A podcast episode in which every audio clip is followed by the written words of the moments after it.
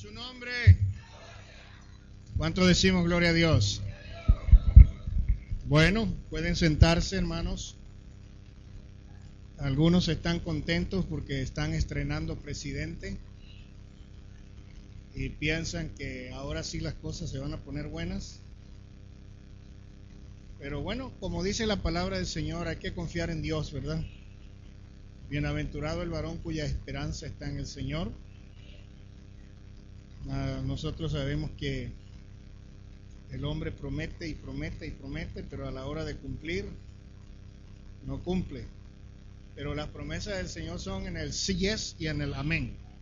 En el sí y en el amén. ¿Cuánto lo creen? Así que vamos a seguir creyéndole al que siempre tiene la palabra. Se llama Jesús. Amén. Una de las cosas que me impresionó, ah, le confieso que no, no participé del famoso evento de inauguración. Tengo mis preferencias, yo pienso, ¿verdad? Y no quiero en ninguna manera persuadirles a ustedes para que crean como yo creo en ese aspecto.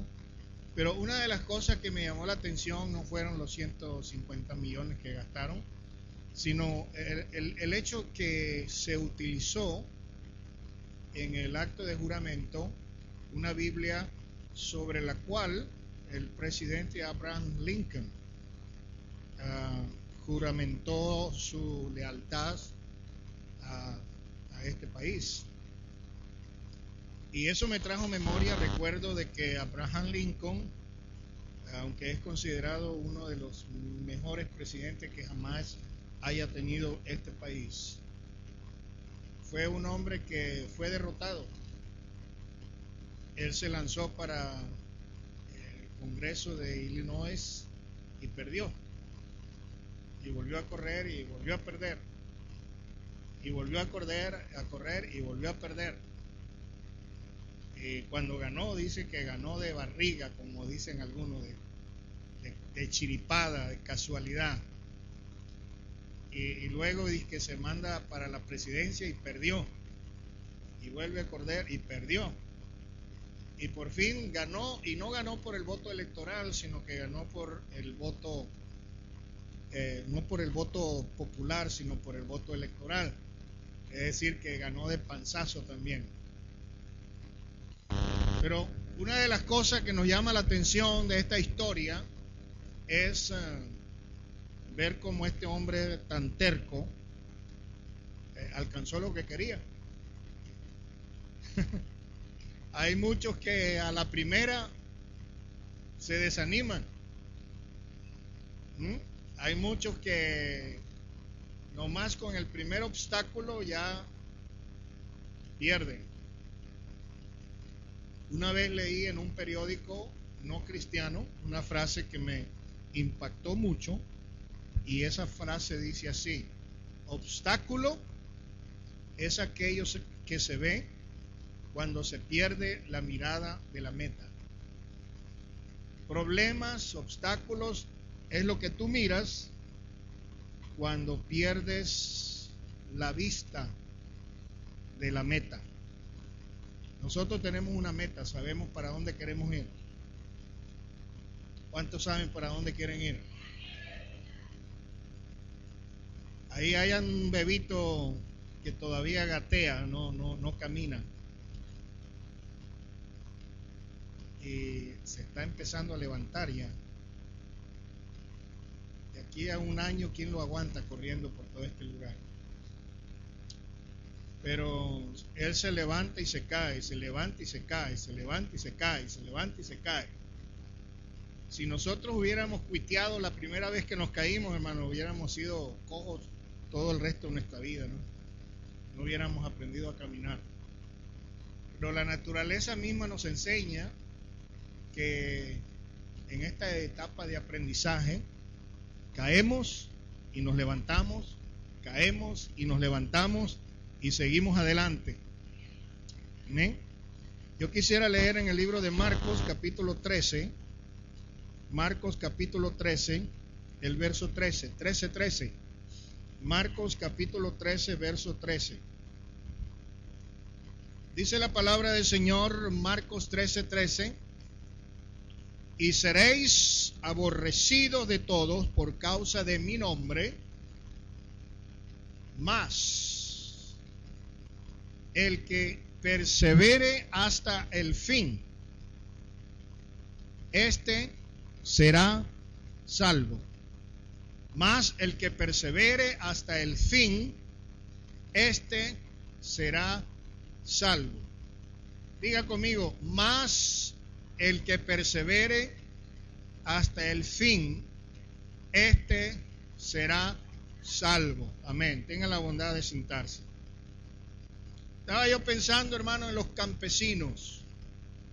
Los campesinos cuando siembran, ellos están allí perseverando en sus actividades hasta que obtienen una buena cosecha.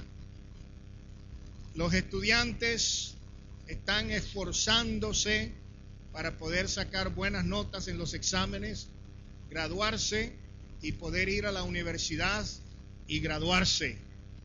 Los atletas se esfuerzan por alcanzar eh, premios. Aquellos que tienen la meta de ir hasta las Olimpiadas son personas que se esfuerzan y se esfuerzan hasta alcanzar el resultado que desean. Y nosotros como cristianos tenemos que aprender a perseverar. Alguien diga perseverar. Tenemos que perseverar en el camino del Señor. La carrera no es de los que empiezan, la carrera es de los que terminan. Nos cuentan una historia que la he oído yo de diferentes versiones acerca de un famoso inventor al cual le debemos que en esta noche podamos tener luz. Él se llamaba Tomás Edison. Y algunos dicen que Tomás estaba en su laboratorio trabajando y trabajando largas horas por muchos días, tratando de inventar una bombilla eléctrica. Algunos dicen que era una batería que acumulara electricidad. Pero independientemente de lo que era, lo que más se comenta es que estaba trabajando en una bombilla eléctrica y probó una y dos y tres y mil veces, mil, dos mil veces, tres mil veces, cuatro mil veces y ya iba por cerca de las diez mil veces. Es lo que dicen algunos. Y el hombre nada que inventaba la bombilla. Y uno de sus colegas le dijo, ¿para qué malgastas tu tiempo tratando de inventar la lámpara eléctrica? Eres muy inteligente, pero eres muy terco. Y Deberías de estar jugando golf o haciendo otra cosa más divertida que estar metido aquí en tu laboratorio. Ya fracasaste diez mil veces. Y dicen que él contestó, no he fracasado diez mil veces. He descubierto diez mil maneras que no funcionan. Y él tuvo la bendición de ser el inventor de muchas cosas que hoy utilizamos entre ellas la famosa lámpara eléctrica. Si no hubiera sido por su terquedad, por su perseverancia, alguien más lo hubiera inventado y se hubiera llevado la gloria de haber sido el inventor de la lámpara eléctrica. Pero gracias que este hombre fue perseverante, como Abraham Lincoln perseveró para ser el presidente durante un tiempo muy difícil en la historia de este país. Y Dios quiere que nosotros aprendamos y nos enfoquemos en que tenemos que ser perseverantes. La perseverancia debe ser una calidad o una cualidad o una característica de los hijos de Dios. Yo estoy hablando de una manera, hermanos, que podamos cambiar nuestra manera de pensar y cambiar nuestra actitud y podamos empezar a vivir en victoria. Para poder tener victoria tenemos que ser perseverantes. ¿Cuántos dicen gloria a Dios? La perseverancia viene de un término griego y ese término griego quiere decir eh, mantener constancia, atender constantemente, continuar sin desviarse, adherirse firmemente, agarrarse bien a algo. Significa mantenerse constante en algo, insistir en la práctica de una doctrina, de un cumplimiento o de un deber. Yo quisiera agarrarme de Jesús. ¿Ah? Yo quisiera abrazarme aunque fueran de sus pies y no separarme por nada del mundo. Amarrarme a Él para poder terminar bien la carrera. Ahora, hay muchos cristianos que piensan que perseverar simplemente es tener aguante. Es decir, vamos a aguantar hasta ver hasta cuándo. Vamos a estar ahí en la iglesia a ver hasta cuándo. Vamos a estar ahí a ver qué sucede. Allá en mi ciudad teníamos un hombre que se llamaba el cronista de la ciudad. Y el cronista de la ciudad era un historiador. Y él tenía que llevar el registro de todos los eventos que sucedían en la ciudad. ¿Eh? Era el historiador. Hermanos, algunas veces nosotros nos convertimos en historiadores de todo lo malo. Llevamos el récord, la crónica de todo lo vergonzoso que haya ocurrido. Y algunos, bueno, vamos a ver hasta cuándo, hasta cuándo nos dura la luna de miel. Vamos a ver hasta cuándo nos dura este, a ver con qué nos sale. Pero yo quiero decirle, amados hermanos, tenemos que cambiar nuestra mentalidad y empezar a ver las cosas diferentes, porque perseverar no significa tener aguante a ver hasta qué punto podemos llegar. No, no es así. Perseverancia es un asunto de fe, es un asunto de la voluntad. Quien persevera ejercita bien su fe en Dios. Alguien diga, quien persevera ejercita su fe en Dios. Ningún creyente puede llamarse perseverante si él no se ajusta, no se adhiere su vida a las enseñanzas de la Biblia. Tenemos que aprender a perseverar. Una vez tuve un tema que se titulaba El resultado de la perseverancia es la victoria. Y usaba aquella experiencia de Josué dándole vueltas a Jericó Terminaron la primera vuelta, hermano, y no era como darle la vuelta a la cuadra ahí donde tú vives en la casa. La gente que dice, voy a salir a caminar en la tarde después de la cena, le voy a dar la vuelta a la manzana. Cuando llegan traen como la lengua del perro cuando sale a correr. Caminé toda la manzana alrededor. Esta gente tuvieron que marchar alrededor de una ciudad entera Imagínense que el Señor le dice, ok, quiero que le den la vuelta al 6-10. Quiero que le den la vuelta al 8 a pie. ¿Eh? Ellos le dieron la vuelta el primer día, el segundo día, el tercer día, el cuarto día, el quinto día y el sexto día ya estaban bien cansados. Los pies tenían llagas ya de tanto caminar. Y luego viene el Señor le dice, ahora para rematar, quiero que le den siete vueltas el último día. Hay poder en Jesús.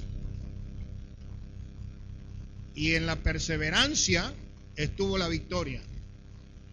Si ellos hubieran terminado antes de tiempo, ellos hubieran sido derrotados. Pero porque perseveraron hasta el fin, ellos obtuvieron la victoria. Hay personas aquí en esta noche que están a punto de coronarse victoriosos. Han tenido bastante aguante, pero el Señor le dice, persevera un poquito más y sigue esforzándote. Sigue caminando alrededor de la ciudad de Jericó y vas a obtener tu victoria. Hermanos, una persona que es perseverante, un cristiano que persevera, es semejante a un árbol. El árbol tiene raíces y las raíces son las enseñanzas. Por eso, hermanos, es importante aprender. Cuando venimos a la casa de Dios, yo pienso que usted viene con el propósito de aprender algo. Hay algunos que tienen la actitud de yo lo sé todo. Yo lo sé todo. No necesito que nadie me enseñe. Eso que está diciendo ya yo lo sabía. Hay algunos que son maestros en su propia opinión. No necesita que nadie le enseñe. Y cuando yo encuentro una persona así, le digo que diferente era Salomón, que siendo el más sabio de todos, se ponía a estudiar las hormigas. Y las hormigas le enseñaban cómo marchar en orden. Él aprendía de las hormigas. Salomón aprendía de las lagartijas. Salomón aprendía de la, de la, de, la, de la araña. Y muchos de nosotros tenemos la actitud de que yo no necesito que nadie me enseñe. La enseñanza es importante y, yo, yo, oro a mi Dios que el Señor nos dé hambre por aprender cada día más. Porque mientras más nosotros recibamos la enseñanza, más profunda van a ser nuestras raíces. Hay algunos que tal vez no saben ni por qué razón se bautizaron en el nombre del Señor Jesús. Y le pregunta, ¿y vos por qué te bautizaste así, pues? Y a saber, así es como bautizan allá donde yo iba.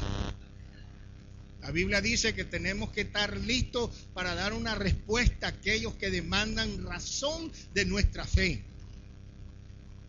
No porque así dice el hermano Rivas, no, así la palabra de Dios enseña. Y usted tiene que tener argumentos para explicar la doctrina, por qué creemos lo que creemos. ¿Por qué razón somos unicitarios y qué significa eso? Algunas veces yo le pregunto a nuestros amigos que son de la doctrina de los tres, le digo, ¿usted alguna vez, por casualidad, ha leído el credo de Atanasio? Y digo, ¿y eso qué es? Eso es la doctrina en esencia de lo que una persona que cree en la Trinidad debe de creer. Y nunca jamás han leído el credo de Atanasio. Entonces, nosotros tenemos que ser bien instruidos en la doctrina, porque mientras más conocemos la doctrina, más raíces echamos en lo que estamos creyendo. No vamos a ser como esos eh, arbustos. Dice la palabra del Señor que el que está arraigado es como árbol plantado junto a corriente de agua. Pero los malos son como el tamo que arrebata el viento. Yo nunca había viajado por carretera desde Luisiana hasta Sacramento, California. Siempre iba por avión porque mi familia vivía en Sacramento y yo estaba estudiando en la Universidad del Sur de Mississippi en Harrisburg y todos los meses volaba pero un día dije, me voy a ir por carro a ver qué, se ve, conocer el paisaje. La primera sorpresa cuando iba cruzando la frontera de Luisiana con Texas, el paso, 900 millas. Mi Señor Jesús va a cruzar 900 millas de pura Texas. Pero voy a ver el paisaje. Cuando llegué a San Antonio y empecé de San Antonio para allá era puro desierto. Desierto.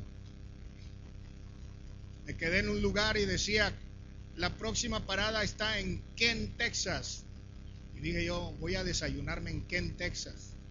Manejé como 120 millas. Cuando llegué a Kent, Texas, decía salida y me paré en una gasolinera y le dije, oiga, ¿dónde queda Kent? Y dije, this is it. Población 36 habitantes. ¿Sabe qué fue mi desayuno? Una Coca-Cola con un snicker la próxima parada era como a 200 millas. Pero yo me di cuenta cuando iba manejando que de repente salía una bola redonda de quién sabe dónde. Y a veces le pegaba yo con mi carro a la bola esa. Eran arbustos secos que estaban en el desierto y como no tenían raíces, el viento venía y lo aventaba. Y así son los malos, los que no tienen raíz, los que no conocen lo que creen, los que no apoyan el liderazgo en la iglesia, aquellos que no son fieles y no son leales. Todo viento que sopla se los lleva. Allá va. Pero el que tiene raíz va a perseverar. Va a ser como la palmera en el desierto.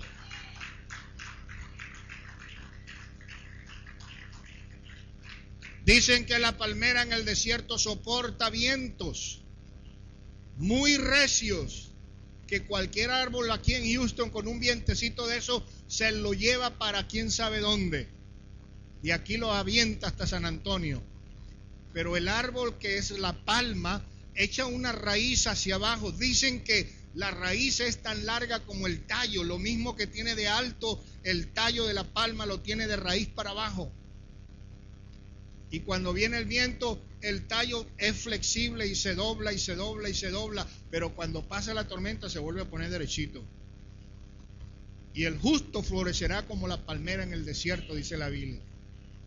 Dios quiere palmeras que estén fincadas en la casa de Dios, que perseveren en medio de la prueba, de la lucha, del huracán, del ciclón, de la tempestad, permaneciendo en la fe. Las ramas del árbol son la firmeza, la fidelidad. Tenemos que aprender a ser fieles. Tenemos que aprender a ser leales. Perseverancia significa firmeza y fidelidad. Y el fruto del árbol, ya dijimos que la raíz representa la doctrina, las ramas representan la firmeza y la fidelidad, pero el fruto del árbol representa involucrarse en la casa de Dios. Involucrarse en la casa de Dios. Involucrarse en la casa de Dios. Hay tareas en la casa de Dios que no son muy respetuosas, si podemos decirle así, muy dignas de elogio. A todos les gustaría estar aquí enfrente, que los vean y que los aplauden y que digan, qué bien canta la hermana, qué bien, qué, qué bien predica fulano, que los elogien, que los halaguen. Eso es bueno. Pero hay cosas que no se ven en público, pero Dios las recompensa. Amén.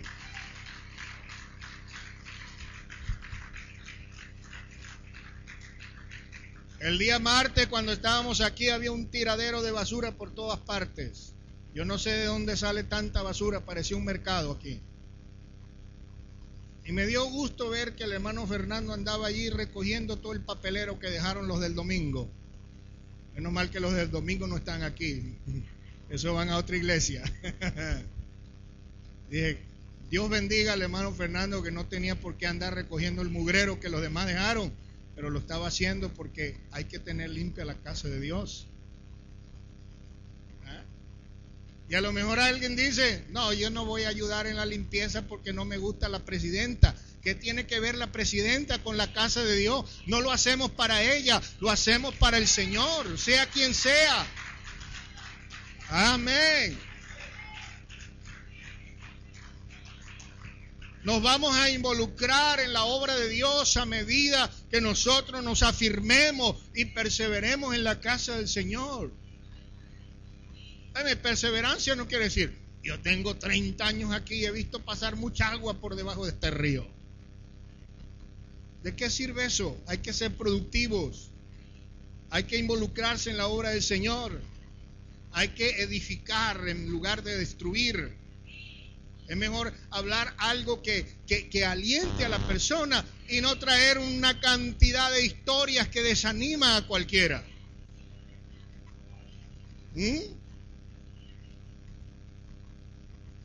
Fíjate que tuitico los que han pasado por aquí han salido mal. Fulanito, fulanito, fulanito. Ah, si me olvidaba este. ¿De qué sirve eso, hermano? ¿De qué ayuda al que está oyendo? Alimentándolo con cizaña, alimentándolo con veneno, alimentándolo con cosas que no edifican.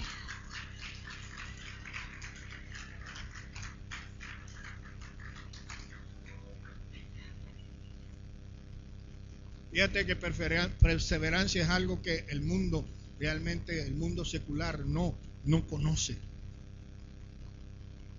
¿Por qué? Porque la cultura actual, hermano, está acostumbrada a la satisfacción inmediata. Nuestros hijos crecieron en la ventana de McDonald's. Ajá. ¿Cuál es su orden? Give me a Big Mac with big fries and a Coke caminaba y ahí tenía ya su orden. Y cuando no le dan su orden a tiempo, dice, I'm going to complain. You, you have to give me a free drink at least because I wait too long. Estamos viviendo en una cultura de gratificación inmediata. I want it now. Right now.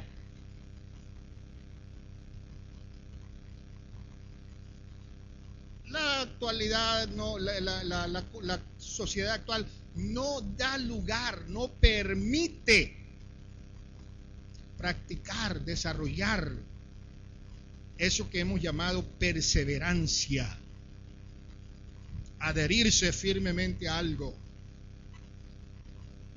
Por eso es que encontramos una gran cantidad de nómadas. Nómadas son los que habitan en tiendas por allá en el desierto y caminan durante el día y donde les agarra la noche ahí fincan sus tiendas y ahí duermen. Al día siguiente amanece el sol y agarran sus peroles y se van y donde le cae la noche ahí vuelven a poner sus tiendas. Son nómadas. No están en un solo lugar. Pero mientras hubieron nómadas, no se pudo establecer la civilización. Civita significa vivir en comunidad. Y ahí viene la palabra ciudad. Es muy diferente vivir en una ciudad que vivir en el desierto como los nómadas. Y hoy en día hay muchos nómadas espirituales. Usted los encuentra donde les agarre la noche. Pero hay que afirmarse, hermano. Hay que afirmarse La Biblia nos enseña a nosotros que perseverancia es indispensable en nuestra vida. ¿Por qué? Porque en primer lugar, amados hermanos, perseverancia es indispensable, es una clave indispensable para triunfar en cualquier actividad que nosotros hagamos en la vida. Yo les he contado a ustedes y no me avergüenza que yo cuando estaba más, más joven era cuitero. Yo, yo me llamo cuitero. Puede decirle a cualquiera, el hermano Rivas era un cuitero. No cuatrero, ¿ok? Por favor, no confunda las cosas. Yo me emocionaba con algo y me metía de, de lleno a eso. Me emocionó la música y me metí a estudiar música y me pidieron un acordeón. Y como no tenía acordeón, ya no fui más a la clase de música. Me cambié para la clase de pintura y empecé a pintar jarrones y manzanas y a las dos semanas me aburrí de pintar. Me inscribí en un curso de contabilidad y cuando el maestro empezó, bienes contables y bienes tangibles, bienes intangibles, el debe, el haber, el saldo y la guacharaca, le dije, esto no es para mí. Me metí a estudiar locución. Estuve estudiando locución por dos semanas. Empecé en la universidad a estudiar la carrera de ingeniería Después de ingeniería me cambié para la administración de empresas y después para economía. Terminé en educación. Y estando estudiando en la universidad en Sacramento, estaba estudiando la carrera de psicología Y hubo un momento en que yo decidí que ya no podía seguir más. Estaba tan estresado y yo dije, I cannot keep No puedo seguir haciendo esto. Y ya yo conté esta historia, pero se la repito para los que no la han oído. El día que yo decidí cuitear, cuitear significa en español tejano dejar de hacer algo, ¿verdad? como cuitió el trabajo, ya no está trabajando más, cuitió la iglesia, ya no está yendo más al culto. Y yo dije, hoy es mi último día en la universidad. Ya no aguanto más, no puedo más. Y el último día que iba yo para la universidad, iba a tomar una clase en el tercer piso y se mete en el ascensor una muchacha cuadraplégica en una silla de ruedas que la manejaba con la quijada. ¿Para dónde iba? para una clase. Y luego se mete un cieguito con una varita ahí y una grabadora. ¿Para dónde iba? Para una clase. Y vino el espíritu de Sansón y el espíritu de David se me metió. Me sentí un gigante. Yo dije, ¿cómo es posible que una cuadraplégica y un invidente vayan a clase y yo que tengo mis piernas buenas y mis ojos buenos vaya a cuitear? Le dije, no, señor, yo voy a seguir adelante.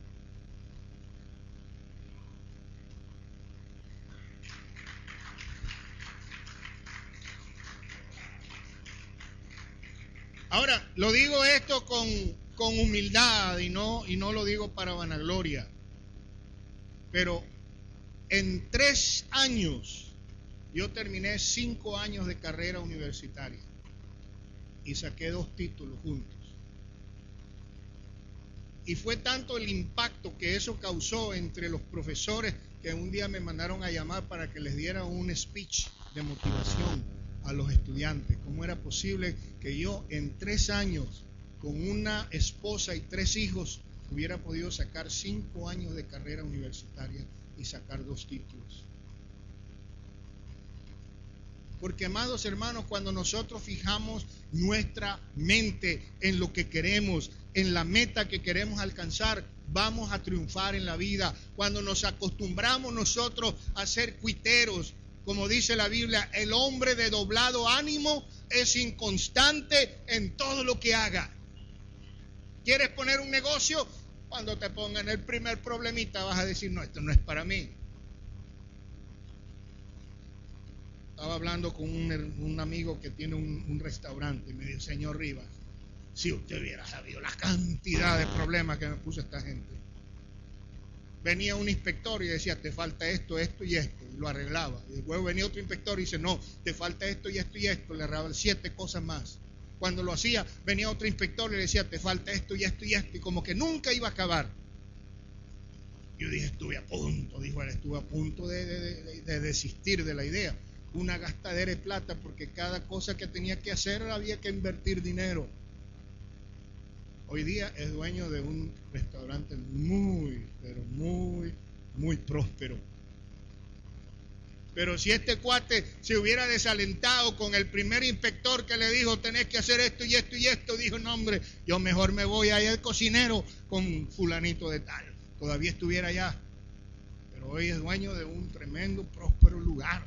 ¿Por qué? Porque fue perseverante y no le paró a los problemas sino que se enfrentó. Y hermano, Dios no nos ha dejado dentro de la Biblia un libro que contiene las pautas, las normas para tener éxito.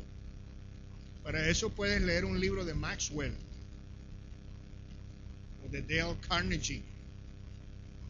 Cómo tener éxito en los negocios, cómo tener éxito en el matrimonio. Pero hermano, la palabra de Dios nos dejó un libro que se llama el libro de proverbios y la palabra proverbio significa buenos consejos.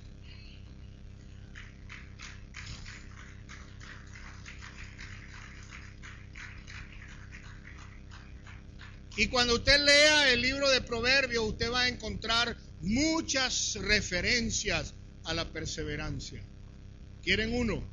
Vamos a Proverbios 10.4. Proverbios 10.4. Dice la Biblia, la mano negligente empobrece, Mas la mano de los diligentes enriquece. Aquellos que son negligentes son las personas que son negativas, pesimistas. Aquellos que se fijan únicamente en los reportes de depresión, de, ¿cómo se llama la otra cosa? Recesión, desempleo y qué sé yo. Pero los que son diligentes se esfuerzan, perseveran, y esos son los que enriquecen. Ahora, este pasaje nos habla aquí del trabajo que es un trabajo dedicado, un trabajo hábil, una persona que se esfuerza en lo que hace. Decía un motivador, haga lo que haga con entusiasmo, así sea dirigir una organización o abrir zanjas, pero hágalo con entusiasmo, porque el entusiasmo es lo que hace la diferencia entre los que triunfan y los que fracasan. Ahora, amados hermanos, habilidad es algo que vamos a alcanzar con la práctica, con la preparación. Dice la palabra del Señor, el mucho estudio es fatiga para la carne. Me decía una persona hoy, desde que yo me gradué de la high school, nunca más he vuelto a leer un libro. No me gusta leer.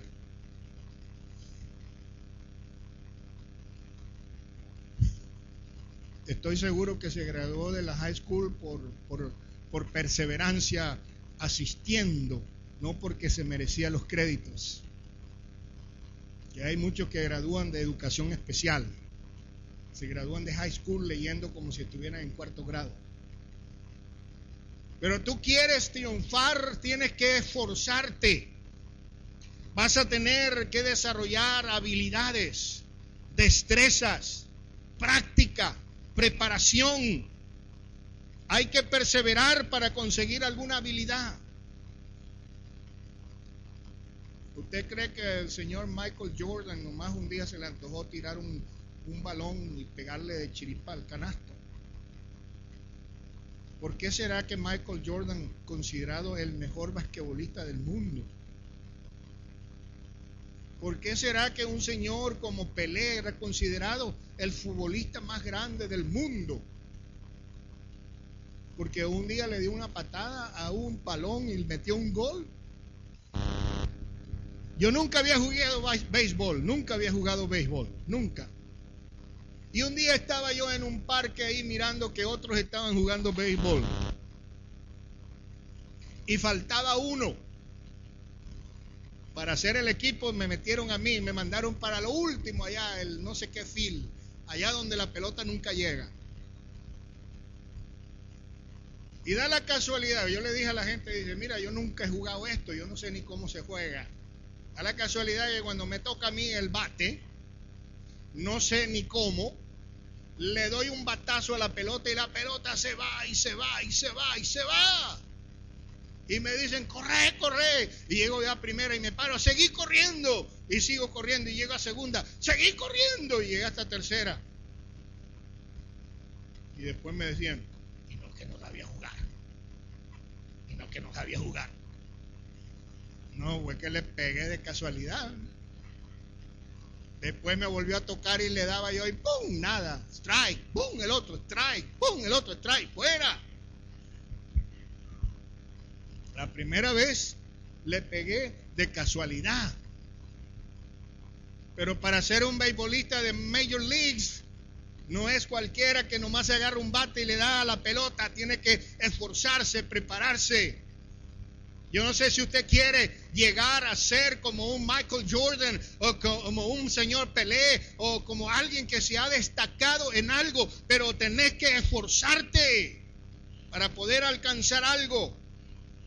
Porque solamente las personas que se esmeran, las personas que desarrollan su potencial al máximo, aquellos que desarrollan sus habilidades, son los que van a encontrar la prosperidad, pero hay que perseverar en lo que estamos haciendo.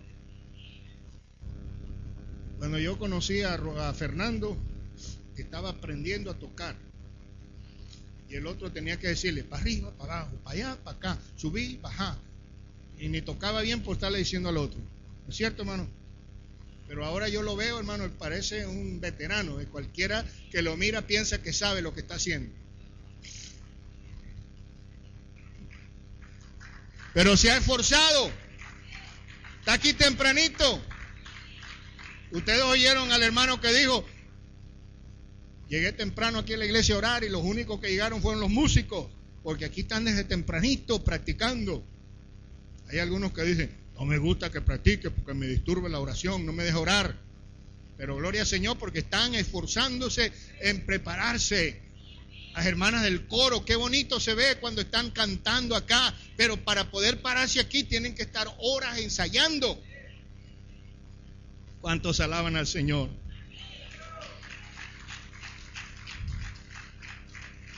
Así es que para llegar al máximo de nuestras habilidades, sea lo que sea que hagamos, tenemos que esforzarnos, tenemos que perseverar.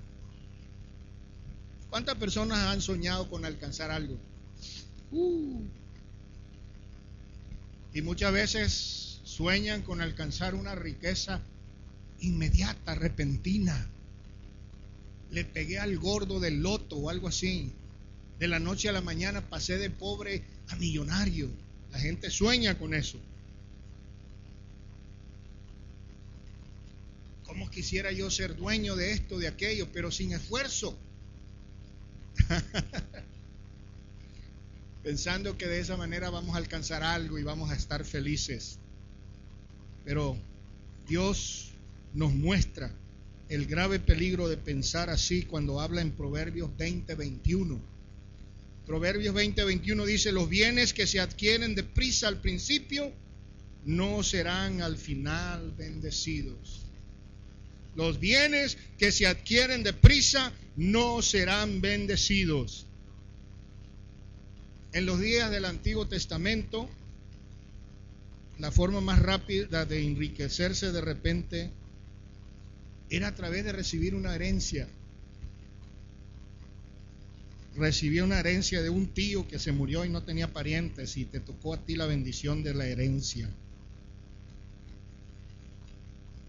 Algunos estarán pensando, ay, tuviera ahí un tío rico que se muera para que me deje algo.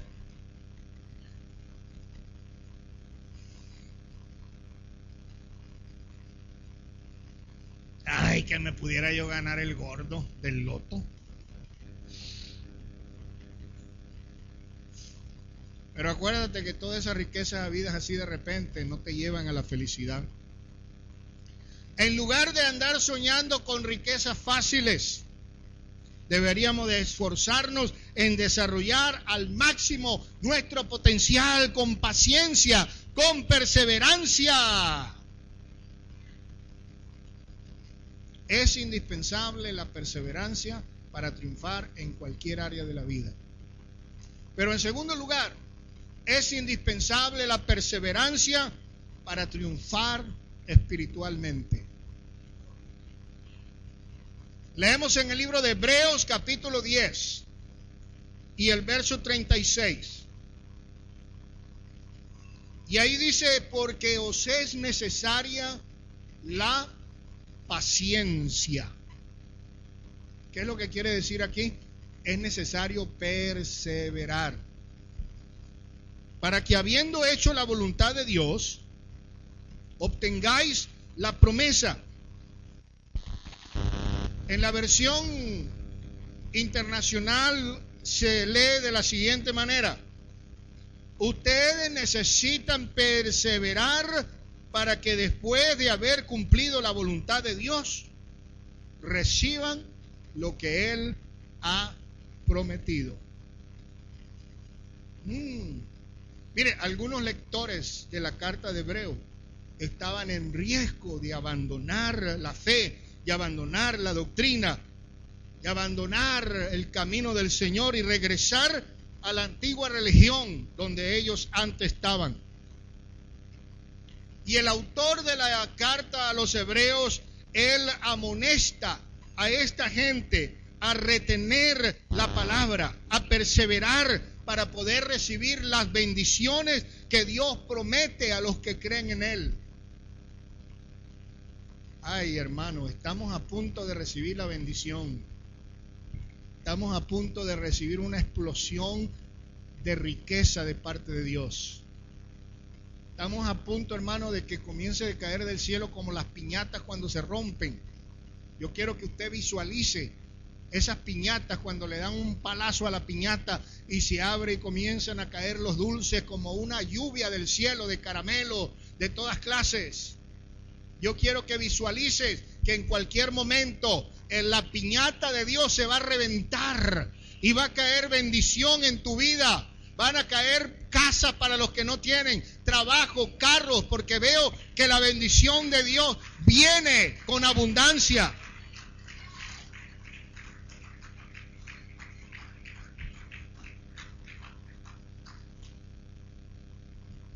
La Biblia nos habla en muchos pasajes la perseverancia, la importancia de la perseverancia.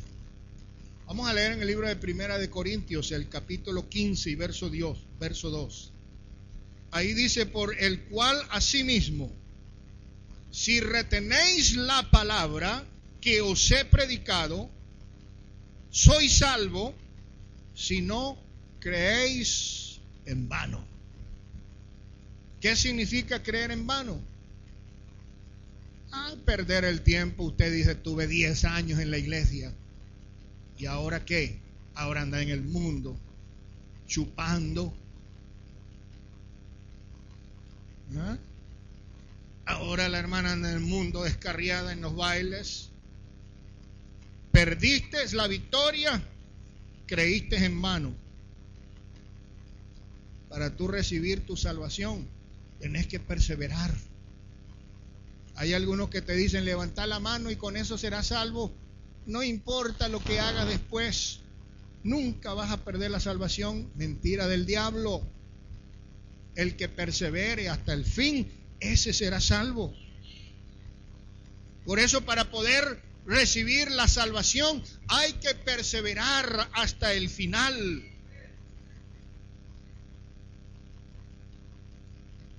Dice una historia que en el año 1987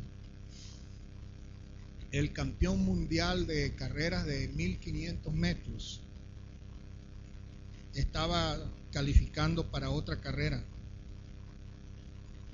Y dice la historia que a la mitad de la, de la carrera se tropezó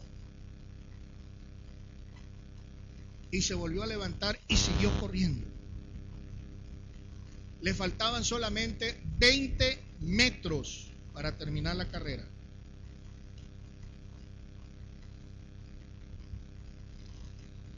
Y él decía, si yo llego, aunque sea de tercer lugar, yo califico para la próxima carrera. Si hubiera sido como alguno de nosotros, quedó ahí tirado dijo, no, pues ya, ya perdí, ¿para qué le sigo haciendo la lucha? Ya le fallé a Dios, ¿para qué le sigo haciendo la lucha? Ya no sirvo para evangélico. Pero hagamos como aquel corredor se levantó y dijo, si aunque llegue al tercer lugar, con eso yo califico. En esta carrera no es importante quién llega primero, sino quién llega. No se trata de una carrera de velocidad, quién llega primero, sino una carrera de resistencia, quién aguanta hasta el final.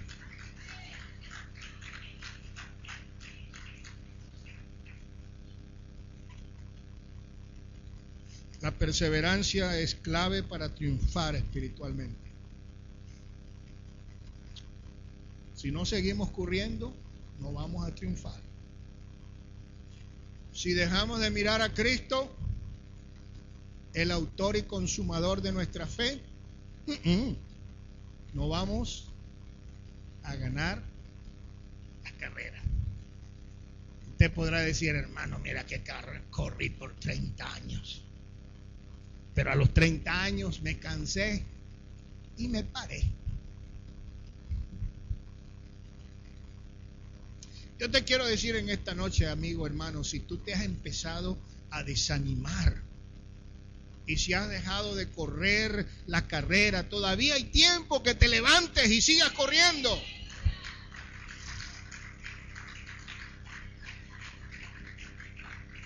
Ponte los tenis y sigue corriendo. Acuérdate que tenemos que perseverar hasta el final. Tenemos que recibir lo que Dios nos ha prometido. ¿Cuántos decimos amén? A su nombre. Gloria al Señor. Entonces la perseverancia es necesaria para triunfar en la vida. La perseverancia es necesaria para triunfar espiritualmente. Y la perseverancia es importante, indispensable para triunfar en el servicio a Dios. ¿Cuántos le quieren servir al Señor? En el capítulo 8 del Evangelio de Lucas, de los versos 4 al 16, ahí encontramos eh, una parábola. Y en esta parábola nos habla de una semilla. Y la semilla cayó parte en cuatro terrenos diferentes. Y los cuatro suelos diferentes significan cuatro formas diferentes de responder al mensaje de Dios. Jesús dijo, la semilla es la palabra. El que siembra son ustedes. El campo es el mundo. Estamos predicando. Hay algunos que dejaron de evangelizar. Porque un día fueron a entregarle un tratadito a un impío y el tío le miró y le dijo, a mí no me esté dando esa basura. Hermano, mire, hoy en día ya no se puede evangelizar. La gente está tan dura que no quiere creer. Por eso ya yo no evangelizo más. Llegó y tocó la puerta de algún apartamento. Aquí somos católicos, apostólicos y romanos, no queremos evangélicos. ¡Pum! Le aventaron la puerta en la nariz. Hermano, ya no se puede evangelizar porque el mundo está tan duro que no quiere creer.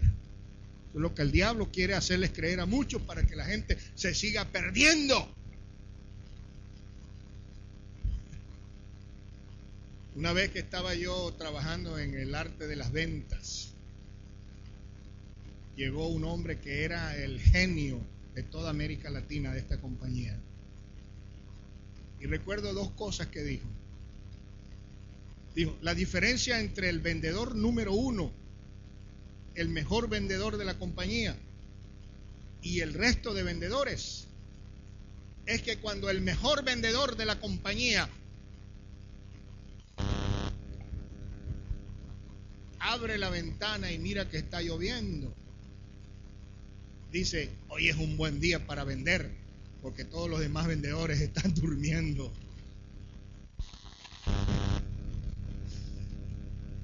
Los vendedores mediocres miraban por la ventana y decían, hoy está lloviendo, nadie va a comprar. ¿Ah? Y así a veces somos nosotros, ¿verdad? Siempre ponemos obstáculos. ¿Cómo criticamos a los testigos de Jehová que andan vendiendo atalaya? Eh? Pero qué buenos son para trabajar esa gente.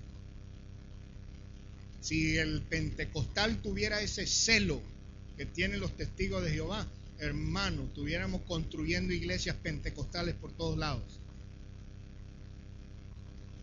¿Cómo criticamos a los muchachitos esos que andan con camisa blanca y corbata en bicicleta llevando el libro de Mormón? Son buenos para trabajar. Pentecostal es bueno para hablar, criticar, pero muy malo para trabajar. Necesitamos un poquito de ese espíritu ferviente que tiene esa gente para evangelizar, para salir y predicar. Bueno, dice la Biblia que la primera semilla cayó junto al camino. El suelo duro, corazón duro, no acepta la semilla. Vienen los pajarracos, se comen la semilla. Esta es una persona que rechaza el mensaje. Oh, pero el segundo terreno es la semilla que cae sobre pedregales brota pronto, pero como no tiene tierra se marchita, porque no tiene profundidad de raíz. Esta es la persona que recibe el mensaje rápidamente, pero luego se olvida. En tercer terreno, aquellos que caen sobre espinos, crecen, pero se ahogan. La pequeña plantita que crece rápidamente se seca. Esta es aquella persona que las preocupaciones del mundo ahogan la fe que ha nacido en sus corazones. Oh, pero en Lucas 8:15 habla de una cuarta clase de terreno. Y ese terreno da una cosecha abundante. Esta es aquella persona que recibe la palabra, recibe el mensaje en un buen corazón, con buen ánimo, cree de todo corazón, se entrega a Jesús, todo lleno de gozo. Esta es la persona que produce cosecha. La Biblia dice allá en el libro de Lucas, dan fruto con perseverancia. ¿Cuántos alabamos el nombre del Señor? Para que la cosecha sea abundante, tenemos que perseverar. Si somos como el primero, como el segundo o como el tercero, no habrá cosecha. Pero hay que perseverar. Todos nosotros hemos sido llamados para servir al Señor. El servicio a Dios no es algo que es para el ministerio o para los líderes. Nosotros hemos sido llamados para servir. No solamente el Señor llama a los pastores, no solamente llama a los evangelistas, no solamente llama a los misioneros. El Señor está llamando a todos. Y quizás Dios te está llamando a ti para servir en algo. No espere que diga, a lo mejor el año que viene me dan un cargo. Haga como aquel que decía, yo sin cargo, con cargo, yo he sido llamado para servir a Dios. ¿Por qué será que hay gente que está esperando un cargo para tener responsabilidad? Cuando Dios te ha llamado para evangelizar a tus amigos, a tus vecinos, a tus parientes, te ha llamado para enseñar a los niños. ¿Cuánto decimos gloria a Dios? Te ha, te ha llamado el Señor para servir en la adoración y la alabanza. Alguien glorifica al Señor. Hay tantas actividades en las cuales Dios nos llama para servirle.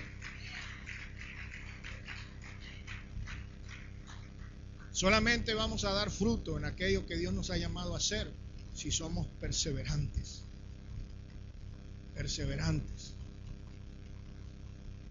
Yo tenía una prima que se crió en el monte, ni sabía yo que existía la prima.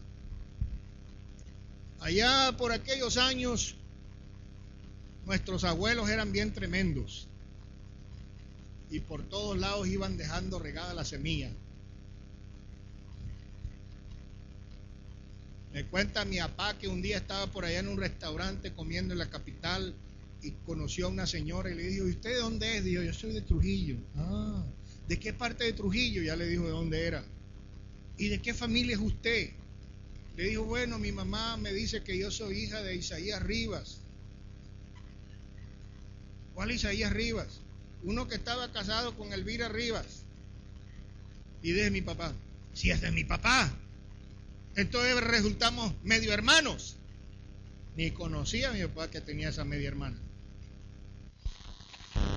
travesuras que hacía mi abuelo por allá en el monte, quién sabe, ¿verdad? Pero vino esta prima, bajó del monte, todavía olía humo. Y resulta que la prima quería estudiar corte y confección.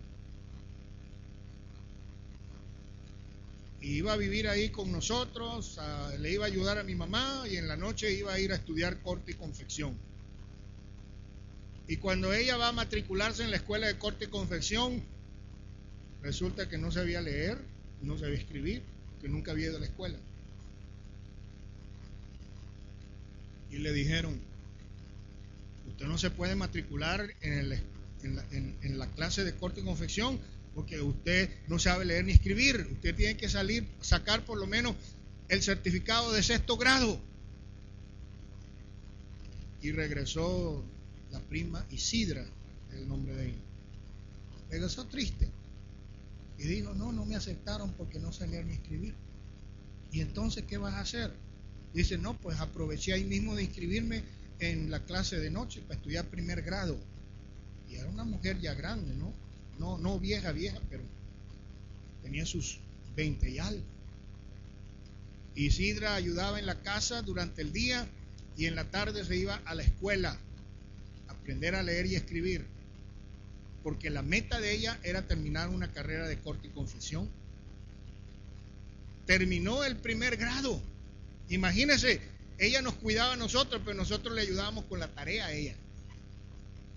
Porque yo estaba estudiando cuarto grado y ella estaba estudiando primero. Sacó el segundo y el tercero y el cuarto y el sexto. Se graduó de elemental. Y cuando ya tenía su certificado de elemental, fue y se matriculó en el curso de corte y confesión y aprendió a coser. Aprendió a hacer diseños de cortinas y arreglaba un montón de cosas. Y yo decía, mire, ¿quién iba a creer que esta india que bajó del monte, hedionda humo, mire hasta dónde ha llegado? Porque fue perseverante. No se dejó vencer con el primer problema, con el primer obstáculo, sino que siguió esforzándose hasta que alcanzó lo que ella quería, que era graduarse de un corte de corte y confesión. Muchas veces yo he usado a mi prima Isidra para ilustrar que vale la pena esforzarse en aquello que tú te propones. La falta de perseverancia es la razón del fracaso de mucha gente. Muchos empiezan un proyecto, empiezan un ministerio, empiezan a hacer algo para el Señor y pronto se les acaba la gasolina. Hay muchas personas que están dotadas, capacitadas, con grandes habilidades, con grandes talentos, con buena personalidad, que no hacen ningún impacto para el reino del Señor. ¿Por qué? El problema es falta de perseverancia. Falta de perseverancia. No se trata de empezar algo, sino de terminarlo. Hay algunos que brincan de ministerio en ministerio. Hay algunos que brincan de iglesia en iglesia, sin dedicarse ni a una cosa ni a la otra. Así es que hermanos, si nosotros queremos triunfar en el servicio del Señor, vamos a necesitar la perseverancia. Decide cuál es el ministerio que tú quieres desarrollar.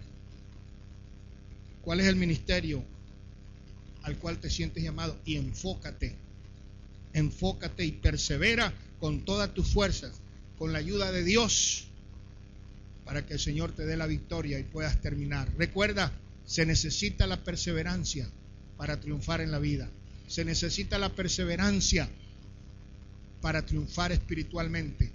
Y se necesita la perseverancia para triunfar en el servicio a Dios. Hay alguno que a lo mejor se siente de vez en cuando desanimado.